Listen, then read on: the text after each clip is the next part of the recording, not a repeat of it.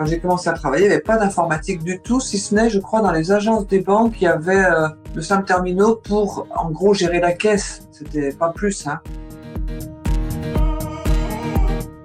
Signer un CDI, c'était avoir un sorte de, diplôme, quoi. Donc euh, voilà, c'était ce que l'on souhaitait, ce que l'on recherchait.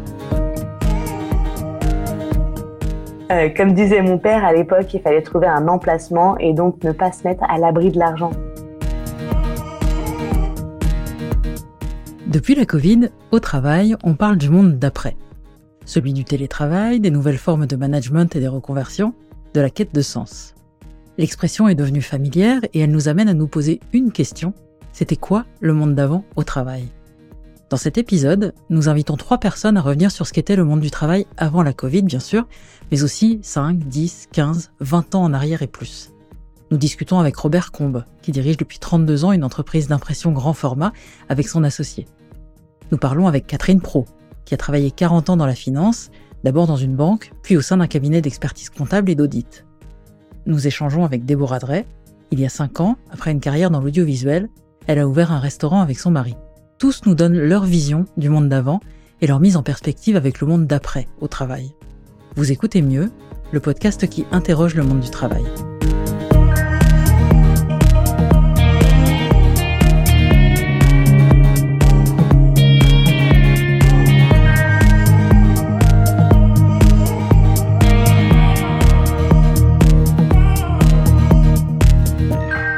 Les choses que nos interviewés ont vu évoluer entre le début de leur carrière et aujourd'hui, il y a d'abord la place du travail dans la vie de tout un chacun, la façon d'envisager le parcours professionnel, et puis les rapports entre les différentes parties prenantes de l'entreprise. Robert Combe dirige depuis 32 ans la société ATC, spécialisée dans les impressions grand format. Pour lui, la linéarité des carrières, typiquement, n'est plus d'actualité. Dans pas mal de métiers, on a cette possibilité de se dire j'ai eu plusieurs boîtes et puis euh, aujourd'hui c'est plutôt moi qui vais choisir, alors qu'il y a quelques années, le collaborateur qui venait qui signait un CDI était tout content. Aujourd'hui, on va vous dire non, non, pas de CDI, moi je préfère un CDD parce que euh, je sais pas trop. Je préfère euh, qu'on y aille mollo et on verra par la suite. Mais moi, un CDD pendant euh, un an, là, ça me va bien, puis après je verrai. Il se souvient aussi de la valeur travail, qui n'était pas la même qu'aujourd'hui lorsqu'il a démarré sa carrière. La valeur travail était différente. Il fallait bosser. Enfin, je veux dire, c'était vraiment des, choses qui étaient instaurées et, de signer un CDI, c'était avoir un, sorte de, diplôme quoi donc euh, voilà c'était ce que l'on souhaitait ce que l'on recherchait d'ailleurs les, les gouvernements aussi il y avait tout un tas de choses qui étaient mises en place pour euh, limiter le nombre de renouvellements de CDD etc il note une timidité qui pouvait exister chez les jeunes il y a 25 ans et qui n'est plus d'actualité aujourd'hui eh bien la notion de respect les codes sont quand même euh, établis. Mais sur certains points, euh, on peut avoir des discussions qui peuvent être euh, un peu plus cash peut-être, où ils seront plus à l'aise euh, que pouvait être un jeune il y a 25 ou 30 ans en parlant à son, à son nouveau patron ou à son patron sur des sujets euh, de salaire ou dans le job occupé aussi. Il y a moins la notion d'attente. Si j'ai envie de, quelque chose, je vais le formaliser tout de suite. Alors qu'avant, je pense qu'on pouvait être plus dans la retenue parce que voilà, c'était un peu cette euh, sacralisation du travail, cette hiérarchisation, etc. Catherine Pro, notre deuxième invitée, retraitée depuis trois ans, a travaillé pendant 40 ans dans le secteur de la finance. D'abord au sein d'une banque, puis chez Mazar, cabinet d'expertise comptable et d'audit. Dans ce cabinet, elle a notamment créé et managé l'équipe Transaction Services. Elle évoque pour sa part le temps consacré au travail qui a évolué au fil des ans, la vision qu'avaient les collaborateurs de leur entreprise, et elle rejoint Robert Combe sur la vision des carrières quelques années en arrière. Quand j'ai commencé à travailler, on avait quatre semaines de vacances, on travaillait 40 heures par semaine. Entre-temps, il y a eu euh, les 5 semaines, euh, puis les 35 heures avec les fameuses RTT, puis euh, le télétravail. Enfin, globalement, le temps consacré au travail a quand même changer mécaniquement. Quand j'ai commencé à travailler, on était très reconnaissant vis-à-vis de l'employeur de nous donner un emploi. Euh, et on avait une, gestion de carrière en vue assez linéaire. On n'évacuait pas l'idée de changer de boulot, mais euh, il fallait progresser et il fallait rester cohérent dans son évolution. Ce qui n'est pas le cas aujourd'hui. Aujourd'hui, les gens ont des carrières, je pense, beaucoup plus fractionnées, avec l'idée de trouver son intérêt. Et, si, si on ne trouve pas son intérêt, ou s'il y a un intérêt supérieur, ne serait-ce que pécuniaire, on shift, on change de boîte. Pour Catherine Pro, il s'agit là d'un changement positif. Idem lorsqu'elle évoque les gains de productivité au fil des années. Même si, sur ce point, elle entrevoit aussi des revers potentiels. Je trouve qu'il y a quand même, je vois à travers mes enfants, mais une organisation, une souplesse, en tout cas matérielle donnée aux familles, père ou mère, hein, pour mieux organiser leur, euh, leur vie pro, vie perso. Parce que les outils nous ont permis des gains de productivité colossaux. Euh, c'est tout souvent une anecdote. Au début de ma carrière chez Mazar, le produit fini dans un cabinet, c'est beaucoup des rapports. Donc on pondait des rapports jusqu'à 100 pages. Ils étaient imprimés, mis sous enveloppe, envoyés au client. On avait le week-end tranquille. À la fin, on envoyait par mail et dans la nuit qui suivait, souvent, le fonds d'investissement ou le client corporate à qui vous aviez adressé le rapport, vous avez envoyé un mail avec 20 questions, voire 200 questions. Ça demande une productivité, donc une capacité d'absorber et euh, les informations données par le client et d'y réfléchir et de les restituer et des échanges avec le client. Tout ça, ça va beaucoup plus vite. Je pense qu'on a eu des gains de productivité, ne serait-ce qu'intellectuelle, énormes. Et du coup, bah, c'est normal qu'on laisse aussi aux, gens plus de latitude, plus de souplesse dans leur emploi du temps avec le risque que j'ai vu chez beaucoup de collaborateurs et notamment de collaboratrices, c'est on part tôt, mais après le dîner, on rallume l'ordi et on y passe la nuit. Et ça, j'y suis un peu passé, mais moi, mes enfants étaient déjà partis, donc ça, ça me gênait pas. Mais c'est un peu le risque pour mère ou, père. Le changement dans les rapports entre les personnes au travail, Déborah Drey, notre troisième invitée, les a constatés avec le temps. Ses débuts dans la restauration, elle les a faits alors qu'elle était étudiante. Elle a ensuite travaillé plusieurs années dans la production audiovisuelle avant de revenir à la restauration, cette fois à la tête de son restaurant, chez Dédé, qu'elle tient avec son mari Steve depuis 5 ans. Ce qui aurait évolué dans la restauration, je pense que c'est euh, la place des gens. Avant, un serveur était un peu maltraité, il y avait cette espèce de hiérarchie euh, qui était très ancrée et donc, si votre manager vous aimait pas, ça se passait forcément mal, c'était un peu compliqué. Aujourd'hui, j'ai l'impression que vous soyez serveur, chef de rang, manager. En fait, on se respecte tous pour ce qu'on est. Et du coup, l'évolution au travail et en termes d'ambiance générale est quand même plus agréable. L'ambiance d'avant, elle l'illustre avec une anecdote du temps où elle était étudiante. J'ai une anecdote euh, de quand je faisais de la restauration à l'époque en tant qu'étudiante, où je travaillais dans un très joli endroit, un magnifique restaurant. Tout le monde était très guindé, il fallait vraiment être pas un pli qui dépasse. Et euh, mon manager me détestait parce que bah, j'étais nulle en restauration, qu'on se le dise, c'était pas mon métier. je faisais du service pour gagner un peu d'argent, voilà. Mais par contre, en fait, les clients m'adoraient parce que bien que j'étais dans un service très guindé, bah moi je faisais attention à tout le monde, j'étais toujours très gentille.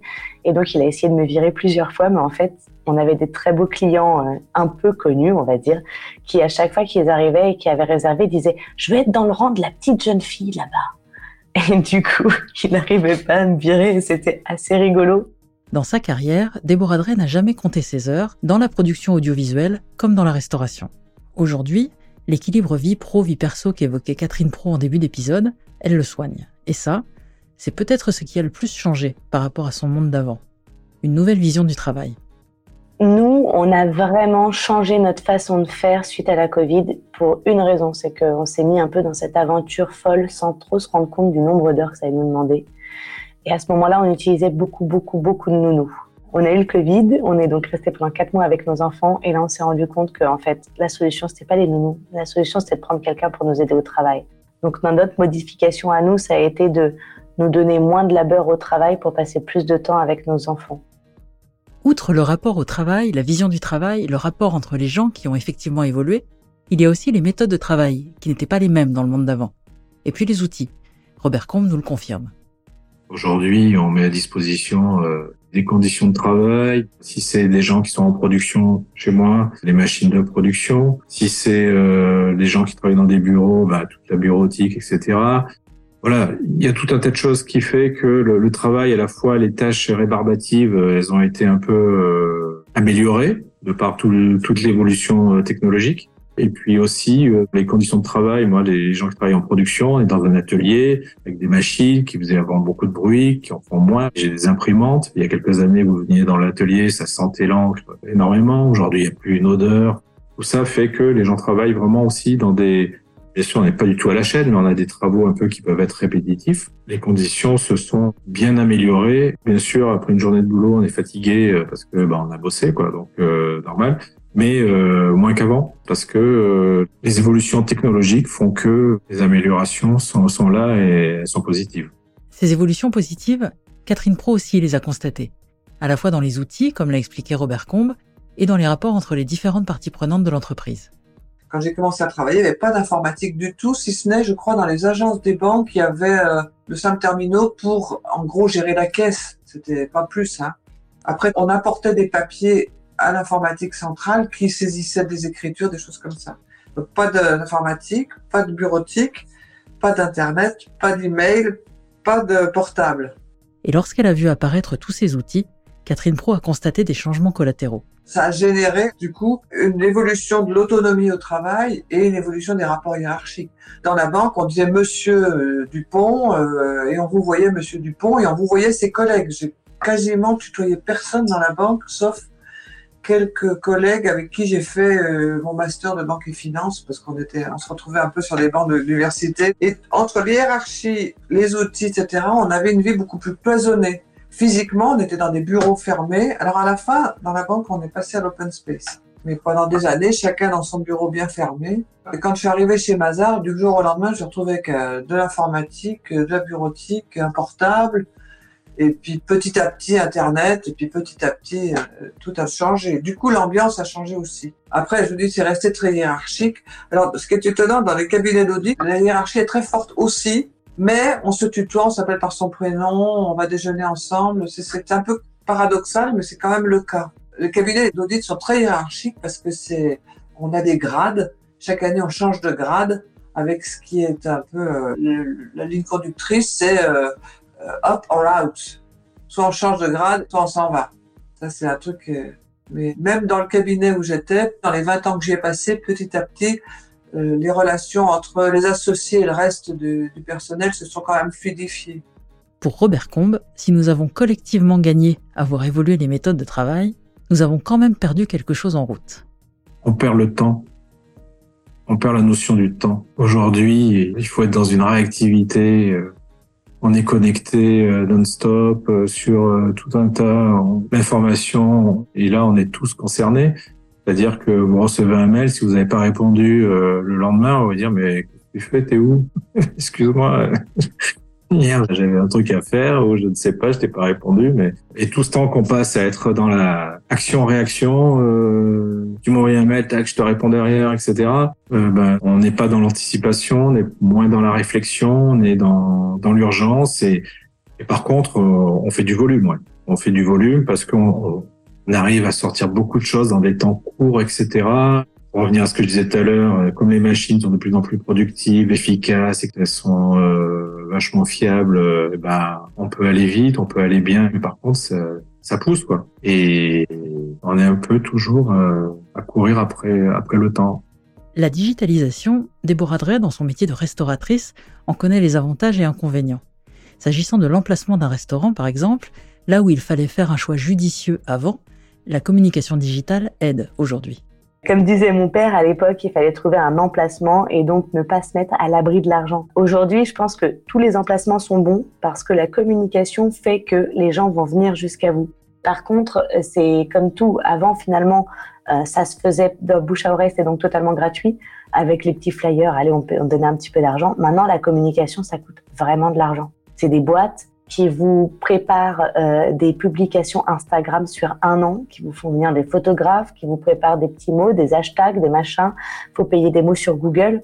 Alors, c'est pas plus mal parce que ça permet à tout le monde de pouvoir accéder à la communication et de pouvoir se faire connaître. Donc, il y a vraiment du bon là-dedans.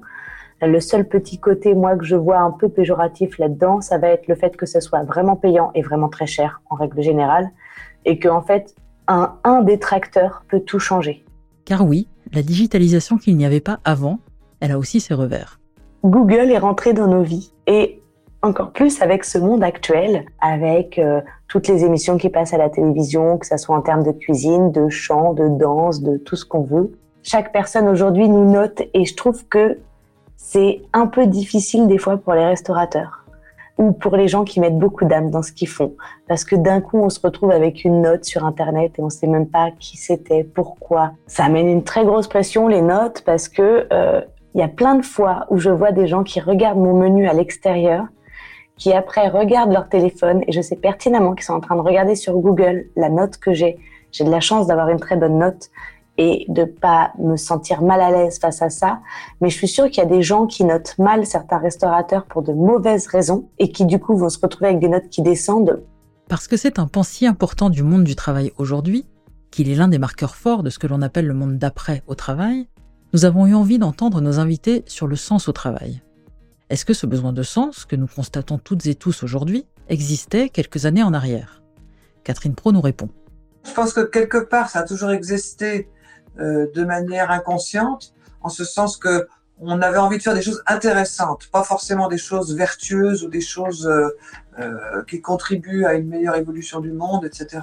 Mais il y avait toujours cette recherche de faire quelque chose, d'apprendre, de progresser, de faire quelque chose qui, je parlais pour moi personnellement, mais qui est de l'intérêt c'est le paradoxe probablement du métier que je faisais, parce que je travaillais pour l'industrie du private equity, qui est très critiquée aujourd'hui, mais euh, le sens, c'était que c'était passionnant.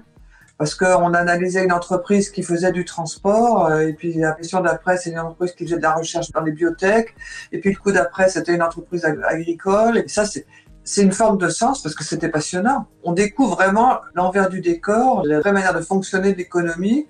Et puis on rencontre, notamment, je travaillais plutôt en PME, des gens passionnants, des gens qui ont, qui ont créé leur boîte, qui l'ont fait grandir, qui l'ont fait évoluer, qui se sont adaptés. Et ça, c'est extra, ça porte beaucoup de sens. Notre invité met cette expérience en perspective avec ce qu'elle constate aujourd'hui en matière de quête de sens. La recherche de sens dont on parle aujourd'hui, il me semble qu'elle est plus je vais dire quelque chose qui va peut-être vous choquer, mais plus romantique. Je trouve qu'il y a une forme de romantisme et je trouve que c'est alimenté notamment beaucoup par les médias. Et quelquefois, ça me fait même peur parce que je pense qu'il va y avoir des réveils brutaux à ce niveau-là. Au fond, je la trouve très bonne, cette recherche de sens, mais il faut qu'elle, faut qu'elle s'exprime sur tout ce que c'est que le sens c'est-à-dire aussi bien euh, l'inclusion, aussi bien euh, la relation au sein des équipes, aussi bien l'objet de l'entreprise. Je pense qu'il y a une forme de pression à vouloir parvenir à afficher du sens dans son travail. Une forme d'injonction à, à, trouver du sens, à, à prouver aux autres qu'on a fait, qu'on fait des choses qui sont vertueuses ou qui ont du sens. Bien qu'au fond, évidemment, ça soit forcément euh, un but louable. Hein, il n'y a pas de sujet là-dessus. Robert Combe a vu cette quête de sens se manifester chez certains collaborateurs très concrètement depuis la crise sanitaire. Il ne le voyait pas avant. Dans l'entreprise, pendant très longtemps, on a eu très peu de turnover. Les gens étaient là, ils étaient contents d'être là. Euh, ça se passait plutôt bien. Et un peu comme tout le monde, depuis deux ans, on a vu que les gens se posaient pas mal de questions. Ils avaient envie d'autre chose, peut-être de, recentrer un peu leur vie, de, donner du sens, ou, ou en tout cas, des exemples comme ça. J'ai un collaborateur qui est là depuis euh, plus de 20 ans, un opérateur machine, et qui l'année dernière m'a dit bon, euh, j'ai envie de faire autre chose. Il est opérateur machine et il voulait être soignant. Donc là, il est parti en formation pour être aide-soignant à 50 ans. Et j'ai trouvé que vraiment c'était quelque chose de entre guillemets d'incroyable. Enfin, il y avait une remise en question et qui, je pense, est vraiment liée à, à tout ce qui s'est passé ces dernières années une autre personne qui m'a dit j'ai envie de changer de métier parce qu'on travaille dans la publicité. Aujourd'hui, ça colle plus à mes valeurs. C'est vrai que ça, même sur des PME, des petites PME comme nous, ça pose des interrogations et on voit des, des phénomènes que l'on n'avait jamais vus jusque-là euh, arriver euh, avec ces changements, puisque beaucoup de gens ont voulu donner une nouvelle orientation à leur vie professionnelle et euh, soit ils ont changé de, de, région, soit ils ont changé de, de métier, soit ont envie de découvrir autre chose alors qu'avant, pendant 25 ans, ça n'a pas, ça n'a pas existé. Cette évolution, Robert Combe l'approche avec philosophie et ouverture d'esprit. Ce que je trouve intéressant, c'est que de toute façon, on est dans une histoire. Donc, on est parti d'un point, euh, le, le, monde du travail, l'évolution de, de la vie, euh, la voie personnelle, professionnelle euh, est en est en mouvement. Voilà, il faut il faut s'adapter. De toute façon, euh, ceux qui vont porter l'avenir du, travail, l'avenir des, métiers, ce sont euh, ben, ceux qui ont 25, 30, 35, 40 ans aujourd'hui, qui demain ben, sont en train de, créer à la fois de nouveaux métiers, à la fois de nouveaux modes de, de fonctionnement. Et voilà, déjà, nous, on a parcouru un chemin qui était, euh, je trouve, euh, important. Parce que c'est vrai, en ayant commencé à bosser 39 heures par semaine, personne faisait des horaires à la carte On bossait 8h midi, 2h, 6h, et le vendredi, on finissait à 5h. Et, voilà, ça se passait comme ça. Aujourd'hui, tout le monde a un peu ses horaires à la carte. Je commence euh, un peu plus tôt, j'ai envie de bosser comme ci, comme ça. Et on fait avec, et on fait, euh, et on fait au mieux, on essaie de, concilier, parce que aujourd'hui, il faut arriver à conserver les gens qui sont euh, performants pour l'entreprise, qui sont des vraies valeurs ajoutées dans, dans la boîte. Le mot de la fin, c'est Déborah Drey qui nous le donne. Pour elle, le monde d'après au travail, c'est une évolution bénéfique où l'on voit apparaître beaucoup de solidarité. Je trouve qu'on est quand même dans une évolution qui reste positive malgré les difficultés parce que euh, j'ai quand même l'impression que les gens se soudent et s'aident entre eux et je pense que ça c'est la plus belle évolution qu'on peut avoir dans le monde du travail et dans le monde euh, et dans le monde réel, on va dire entre guillemets aujourd'hui, parce que euh, le fait d'être soudé, c'est ce qui va nous aider en perso, en pro. J'ai vu que euh, après la Covid, par exemple, tous les clients que j'avais se sont vraiment mobilisés pour venir au restaurant euh, parce qu'ils nous disaient on vous soutient. J'ai vu des clients me dire ah, vous savez, je suis la dernière cliente que vous savez servir. Je m'en souvenais pas forcément, mais j'étais super contente. Bah, du coup, je suis la première. Vous avez, j'avais, j'avais annoncé sur les réseaux que je réouvrais. M'a dit, je voulais être la première que vous resserviriez en, en, arrivant. Enfin, voilà. Donc, je trouve que ça aussi, c'est quand même agréable, ce soutien et le, fait que les gens se, se soudent entre eux. Alors, le monde d'avant, finalement. Il était mieux ou il était moins bien que celui que nous amorçons? Eh bien, la réponse, c'est qu'il est juste différent, qu'il évolue, qu'on perd des choses, qu'on en gagne d'autres, et qu'on essaye tous d'aller vers le mieux en fonction des évolutions des outils et de la société. On se retrouve bientôt dans Mieux, le podcast qui interroge le monde du travail.